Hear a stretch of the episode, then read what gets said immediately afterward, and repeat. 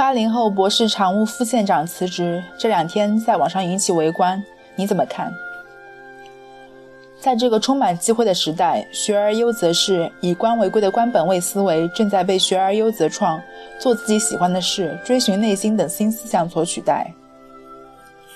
下面是人民网的视频：八零后副县长辞职，折射出的时代新风。从世俗的角度看，这样一位年轻、高学历、有多个领导岗位锻炼经历的常务副县长，前途本无量。为何突然辞职，却会引起人们的猜测与好奇？世界那么大，去留本寻常。有人考公务员，有公务员辞职，人才流动和职业观都回归正常，正是让每个人都有人生出彩的机会的生动体现。对于吴慈林的辞职，不必惊奇。正如正如吴慈林的领导对吴辞职说的十个字：“人各有志，都是正道而行。”更不必把一个公务员的正常转场去贴上公务员群体离职潮的标签。早在2015年，人力资源和社会保障部新闻发言人李忠就曾指出，公务员群体出现离职潮的说法并不准确，基本上都属于正常的人员流动。如果只进不出，只能上不能下，政坛就会人浮于事，就会缺乏活力。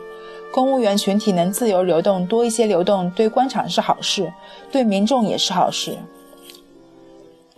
在娜拉走后怎样中，鲁迅先生曾感叹：“不是很大的鞭子打在背上，中国人自己是不肯动弹的的现象。”但今日中国，人人都可能自由流动，包括历来被认为固化的封闭的体制内。十八大以来，人们日益发现国考热、公务员热明显降温。官场上能上能下、能进能出成为常态。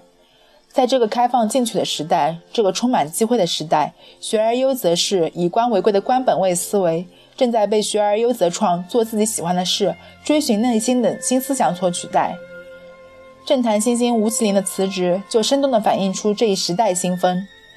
正如他在辞职报告中所言：“封侯非我意，但愿海波平。”他要去报贵辱之恩，行反哺之意，再启程，再冲天，多么有爱、积极进取的价值追求，值得尊敬。无论盼望封侯还是脱帽跳出，人们共同的心声都是但愿海波平。